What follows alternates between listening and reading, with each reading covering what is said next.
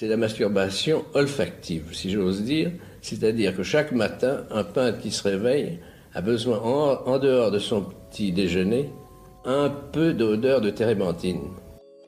Bienvenue dans Flair, l'art. C'est la qualité de l'aspiration qui fera la qualité de l'inspiration. Un podcast où l'art se respire. Qu'on conçoit l'art sous la forme de l'œuvre d'art euh, pérenne, euh, les fragrances euh, restent étrangères à l'univers artistique puisqu'elles sont volatiles et évanescentes.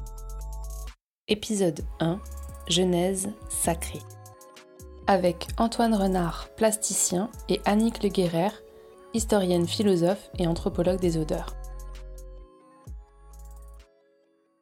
Pour cette nouvelle saison de Flair l'art, on va rentrer dans le dur de l'histoire de l'art et voir comment peuvent se tisser des liens entre les inspirations, les créations et les intentions de la parfumerie et celles de l'art. Ce qu'il me semble intéressant de faire, c'est de partir de concepts et voir comment, aussi bien dans un champ que dans l'autre, dans la parfumerie ou dans les arts, on retrouve les mêmes enjeux. Bien sûr, les formes divergent, mais les intentions sont similaires. À découvrir ces parallèles, à voir ce qui unit ces deux mondes, à analyser les concepts qui motivent les créations plastiques et olfactives, nous verrons combien les courants et les mouvements qui tissent l'histoire de l'art peuvent aussi bien être appliqués à la parfumerie. Ces parallèles prennent naissance dès le début des usages humains de l'odeur et des arts dans les liens qui existent avec le sacré. En tant que plasticien, comment on figure le sacré? Antoine Renard, plasticien. Dans, un, travail plastique, il n'y a, pas de, pas de manière, il n'y a pas de code, quoi. À moins de faire de l'art religieux, où là, effectivement, c'est très codifié selon les, les cultures et les différents rites. Mais en tant qu'artiste euh, contemporain, le champ est ouvert, on emprunte en fait, enfin moi en tout cas j'emprunte à, différentes euh, cultures, euh, notamment du coup l'Église et le, monde chrétien et le, monde animiste amazonien. Et du coup effectivement le, parfum est quand même assez rapidement arrivé dans l'histoire parce que c'est une, entité qui, a une, réelle présence mais qui est extrêmement dur à concevoir à la fois pour le spectateur et, euh, pour euh, il n'a pas de matière non plus. Enfin, de, c'est une sorte d'aura. La question du lien au sacré est centrale, aussi bien dans la mise en place de l'histoire de l'art que dans celle de l'histoire du parfum. Et c'est peut-être d'ailleurs le fond commun qui unit toutes les formes que l'on pourrait considérer comme artistiques, de par le monde entier. Tous les arts ont une histoire commune, avançait l'artiste allemand Joseph Beuys et nombre de penseurs et de penseuses se sont accordés sur l'idée que le lien au sacré s'était établi comme genèse de toute forme artistique. Ce n'est qu'en Occident que l'art s'est émancipé de sa fonction cultuelle, bien que cette émancipation puisse encore aujourd'hui se discuter à observer tout le cérémonial qui entoure les lieux d'exposition. On parle doucement, on sacralise les œuvres, et les musées prennent parfois l'allure de lieux de pèlerinage. Mais dans la majorité des autres continents, le concept d'art n'existe pas il est forcément accolé au sacré, à un lien tissé avec l'ailleurs, avec l'au-delà, avec un monde invisible. Ce lien tissé vers le sacré se retrouve aussi bien dans la genèse du parfum que dans celle de l'art. Le parfum et le, sacré, c'est vraiment quelque chose d'essentiel. Annick Le Guerrer, historienne d'essence. D'une part parce que euh, le parfum a servi, la première fonction du parfum, c'est une fonction sacrée avant la fonction de séduction, de euh, thérapeutique, c'est une fonction sacrée et, et surtout parce que le parfum participe de la divinité. Et ce qui est assez impressionnant, c'est que ce lien fondamental entre odeur et sacré se retrouve dans presque toutes les religions. Alors pour les Égyptiens de l'Égypte pharaonique, le parfum était conçu comme la transpiration de leur dieu, vous voyez jusqu'où ça allait, dans d'autres cultures, chez les, chez les hindouistes par exemple, le parfum aussi participe de la divinité. Dans d'autres cultures encore, comme euh, celle du bouddhisme, Bouddha, dans le canon Pali, euh, qui est un des textes fondateurs du bouddhisme, a une voix odorante, et sa voix d'ailleurs euh, sans le santal, d'après le canon Pali. Comme je vous le disais tout à l'heure, dans le Bhagavad Gita, qui est un des écrits fondamentaux de l'hindouisme, Krishna se présente comme le parfum sacré de la terre. Dans le judaïsme rabbinique, le Talmud, qui est un livre fondamental du judaïsme rabbinique, dit explicitement que la parole qui sort de la bouche de Dieu est parfumée. Vous voyez Et dans le, dans le christianisme, euh, les exemples abondent parce que il y a ce, ce fameux mythe de la panthère parfumée qui a été repris par le christianisme. On prête au, au Christ une parole parfumée.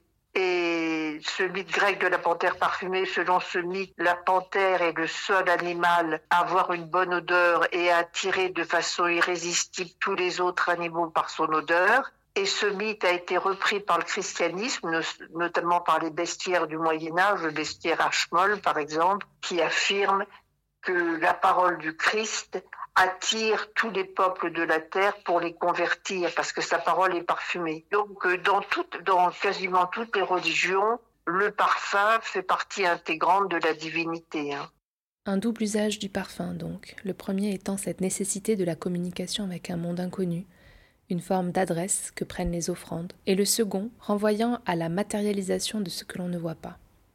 L'odeur est ce qui communique avec les dieux et les déesses, d'où le terme parfum d'ailleurs, qui veut dire par la fumée, perfumum en latin, et qui figure les volutes de ce qui était brûlé en guise d'offrande, montant vers le ciel. Une pratique que je trouve fascinante est celle de l'onction des statues grecques, qui réunit à la fois le biais communicationnel des odeurs et l'incarnation divine qu'elles permettent. Le temps des cérémonies, les statues représentant les dieux et les déesses étaient ointes de diverses pommades et onctions. La croyance consistait à envisager que ceux-ci et celles-ci pouvaient, par l'odeur, s'incarner dans le monde mortel. Avec l'odeur appliquée sur les statues des divinités, c'est comme si les corps inanimés pouvaient prendre vie, et que les dieux et les déesses pouvaient venir visiter les mortels. Ce lien des mortels aux immortels passant par l'odeur se retrouve dans plusieurs pratiques, notamment dans celle de l'emploi de l'encens dans les églises. Eh bien, les encensements dans les églises ça permettait aux fidèles de se rapprocher plus facilement, de communiquer plus facilement avec le sacré. Et le fait de les avoir abolis, ça commence à revenir maintenant, notamment dans les messes d'enterrement. Eh bien, ça, les privait de cette possibilité de rapprochement avec le sacré. Il faut faire ici une petite parenthèse pour le cas particulier de l'usage de l'encens, qui est, si ce n'est la seule, l'une des matières les plus associées au lien avec le sacré on la retrouve dans presque tous les cultes. Et c'est souvent elle qui détermine l'aura des lieux où l'on vient se recueillir. Les temples, comme les églises, sentent l'encens. Par exemple, l'odeur des églises, c'est une note de fond extrêmement puissante qui a été synthétisée il n'y a, pas très longtemps en fait, il y a juste un an ou deux. Antoine Renard. Ah, parce qu'il faut une quantité énorme d'encens, de, résine, de frankincense, de frankincense, ou l'encens un peu qui est comme, utilisé communément dans les églises. Et dans la frankincense, c'est une molécule euh, qui est liée à la frankincense, mais qu'en fait, qui, euh, si tu la sens, là, ils, ont, ils, ont, réussi à la synthétiser en, passant des, centaines de kilos de, résine. Mais c'est une molécule qui est tellement lourde que quand tu la sens comme ça, elle ne sent rien du tout. Mais par contre, elle va imprégner un espace de manière, euh, genre sur des dizaines et des dizaines d'années, ce qui fait l'odeur des églises en fait. Quoi. donc c'est, tu peux dire oui, c'est l'odeur de l'encens, mais en fait, c'est vraiment une molécule dans la composition de l'encens qui se tu vois, qui comme de la poussière quoi, qui vient se poser un peu partout et qui reste là quoi. Mais revenons à ce qu'Annick Le Guerrer envisage comme double lien de l'odeur au sacré. Elle est donc moyen de communication vers un univers plus grand et que l'on ne perçoit pas. Mais ce qui m'a toujours fasciné, c'est la manière dont elle est employée pour diviniser celles et ceux qui la portent, pour les rendre à part eh bien, les rois étaient consacrés avec une huile parfumée, le saint crème. Ils étaient euh, consacrés de cette, de cette façon-là. Euh, les, grands prêtres euh, hébreux étaient, étaient aussi consacrés avec une huile d'onction sainte. Le, parfum le consacre, le parfum donne une, odeur particulière qui fait que l'on peut reconnaître la personne qui a été euh, consacrée grâce au parfum. enfin, le parfum exprime l'identité d'un être, d'une chose. On reconnaît, on reconnaît euh, un être, une chose à son parfum.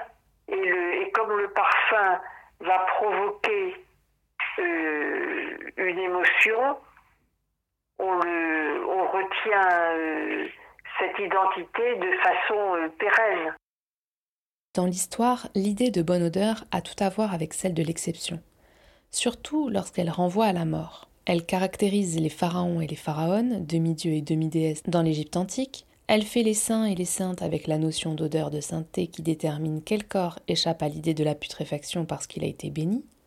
Et elle symbolise les rois, avec notamment la tradition du saint crème, entamée par la fameuse ampoule odoriférante apportée par une colombe, signifiant Dieu, pour le baptême de Clovis en 496, et qui d'ailleurs a inspiré l'œuvre L'air de Paris de 1919 de Marcel Duchamp, d'après ce qu'en dit Salvador Dali. Bref, il y a dans l'odeur liée au sacré une certaine idée de l'aura, des êtres et des lieux. Ça transforme vraiment les, lieux, quoi. Quand tu rentres dans un endroit, premier truc qui te frappe, même avant l'architecture, souvent c'est l'odeur, quoi. Que l'odeur est agréable ou pas, ça va déjà te conditionner, euh, te, te, ramener à des choses que tu, je sais pas, surtout pour les gens qui, qui voyagent. Une odeur de patchouli dans un espace, tout de suite, ça, tu, ça te donne une teinte, quoi, d'un certain territoire, d'une certaine zone géographique avec euh, la gastronomie, euh, le paysage. Euh. Ouais, c'est cette invisibilité, en fait, elle est, est pas vide, quoi. Elle est, elle est, elle est pleine de souvenirs, en fait. Et cette aura m'intéresse tout particulièrement parce que le théoricien Walter Benjamin en a fait l'une des définitions de l'art. Dans son fameux ouvrage L'œuvre d'art à l'ère de la reproductibilité technique, publié en 1936, il l'envisage comme une atmosphère primaire et singulière entourant l'objet. Il avance.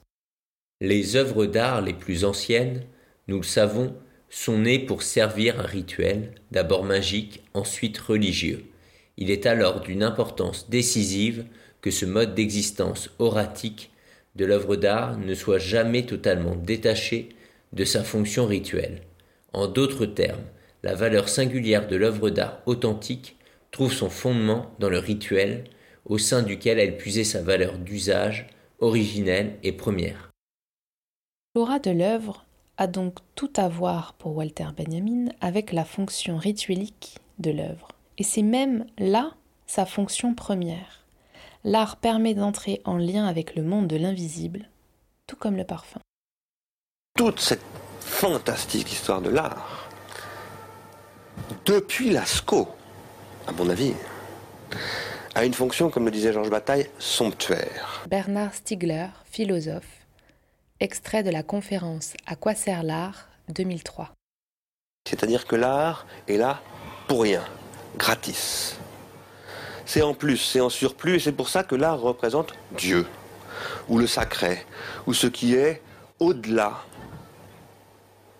Dans les sociétés magiques, il n'y a pas de concept d'art, hein mais il y a une réalité artistique le travail esthétique des, totems, des objets, y compris quand ils sont pas rituels, les objets usuels, qui sont surchargés, tous ces objets de symbolique, renvoient à quelque chose qui est bien au-delà de ce à quoi est destiné l'objet. Mettons un harpon qui sert à chasser les phoques chez les euh, lapons. Il est tout ciselé.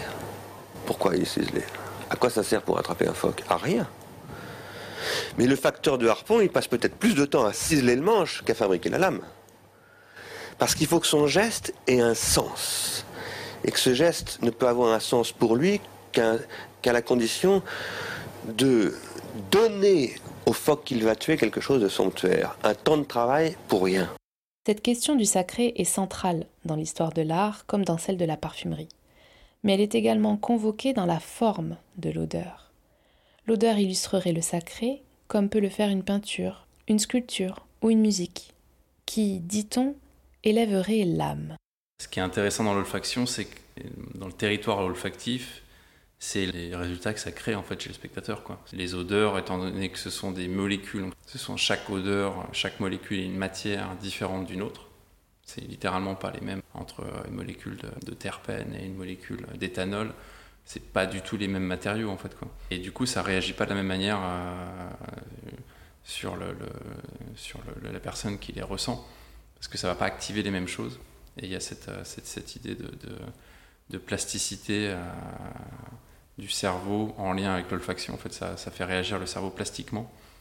Et du coup, c'est hyper intéressant quoi, à mettre en, mettre en œuvre en fait, dans des dans un champ artistique quoi parce que ça ça, ouvre des champs et puis ça ça crée tout un il y a une sorte de, de, truc aléatoire en fait quand tu quand tu mets une odeur quelque part et que les gens la sentent tu sais pas du tout euh, qu'est-ce qu'ils vont ressentir quoi alors ceux qui s'y connaissent ils vont dire ah ça c'est plutôt floral ça c'est plutôt euh, terreux euh, machin j'aime ou j'aime pas mais mais en même temps ça peut réveiller des choses hyper rigolotes quoi en fait sur mais en même temps, il y a ce mystère, donc on sait pas vraiment euh, qu'est-ce qu'on sent. On ne sait pas d'où ça vient, des fois même on... Donc il y a un peu, il y a ce rapport au mystère et ce rapport à la plasticité que, je trouve hyper intéressante et qui, pour moi, me font directement référence à ce que peut être l'idée un peu du, qu'est-ce, du sacré, quoi. Qu'est-ce que c'est que, la conception d'une divinité, d'un esprit. Euh, je trouve qu'il y a, enfin en tout cas par rapport à moi, ça, ça, ça, correspond bien à l'image que je peux me, faire de, ce, territoire du sacré quoi ça peut être un peu ça peut réveiller des choses euh, diverses et variées euh, ça peut être euh, bénéfique maléfique euh, euh, humoristique euh, c'est voilà je trouve que le sacré moi il, il, il, fait rentrer dans ces territoires là et du coup le parfum il, il fonctionne bien pour figurer ce, cette espèce de, de, de malléabilité comme ça d'un territoire métaphysique. Euh. Formellement toujours, il y a quelque chose de l'ordre de l'introspection qui apparaît dans la manière dont on respire un parfum. On sent et l'on se retourne vers nous. L'odeur fait teinter ce qu'il y a de plus profond et de plus personnel en chacun de nous. Elle extirpe un morceau du réel pour l'enfouir en nous, pour le loger tout près du cœur. Ça nous déplace à l'intérieur de nous-mêmes. Contrairement, je pense, à, la vue, tu regardes un film, quand tu regardes quoi que ce soit, tu te projettes à l'extérieur. C'est une projection d'un élément externe et tu te conformes à cet élément externe. Tu as envie de ressembler à un truc qui n'est pas toi. L'odeur te, fait une projection interne. C'est comme si tu avais accès à un, peu comme un, rêve euh, ou quelque chose qui est vraiment propre à toi-même. Donc en fait, ça te ramène vraiment à toi. Tu pas dans une projection extérieure, mais tu es dans une projection intérieure. Qu'est-ce qui t'a marqué? Qu'est-ce qui t'a impacté? Ce rapport au réel que l'on absorbe fait lien entre le rituel et l'art. On y trouve les mêmes enjeux, comme le rapporte très justement Antoine Renard.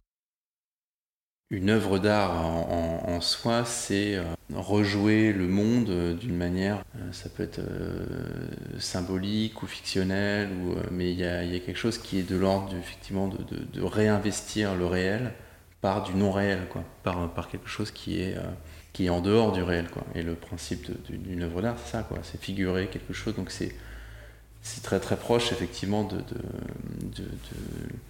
des problématiques de, rituel euh, parce que le rituel c'est ça aussi c'est se mettre dans un état qui est finalement en dehors du monde pour jouer quelque chose qui va comment dire qui va qui va agir euh, en nous mais en dehors de la politique en dehors de, l'univers matériel dans lequel on baigne quoi. Et l'objet d'art il, est aussi dans cet espace je pense quoi euh, où on va dans une dans une expo même si c'est pour voir de l'art politique on est quand même dans un dans un a priori hein, je pense quoi dans, quelque chose qui n'est pas dans le le réel pur quoi.